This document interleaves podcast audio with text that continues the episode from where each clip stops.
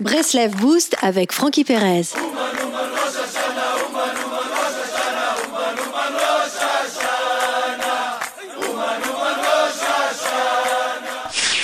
Il existe une tendance récente que nul ne peut nier, celle de vouloir consommer des produits naturels.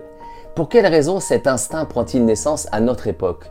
S'agit-il d'une volonté de prendre soin de son corps? Dans ce cas, pourquoi cette tendance n'est-elle pas apparue plus tôt dans l'histoire Les hommes n'ont-ils pas cherché à, préserver leur santé depuis plusieurs années déjà? Aujourd'hui, on veut revenir à la source, revenir à Echad, revenir à la vitalité première.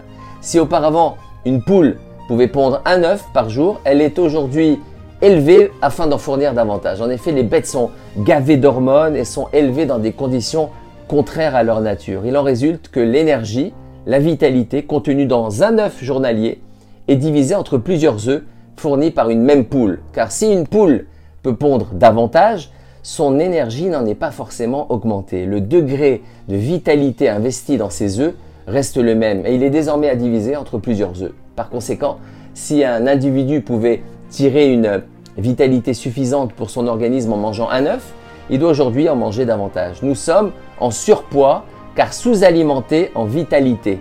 La Torah vient nous préserver de cet aspect et nous apprend à tirer la vitalité d'un élément et pas seulement ingurgiter des quantités de matière. Comment?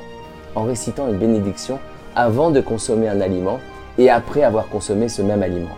Nourrir son organisme, c'est nourrir son âme en vitalité en connectant la matière à sa source, la spiritualité. D'ailleurs, le terme kasher signifie apte, c'est-à-dire apte à la connexion avec Hachem, source de toute vitalité. Shabbat Shalom les amis.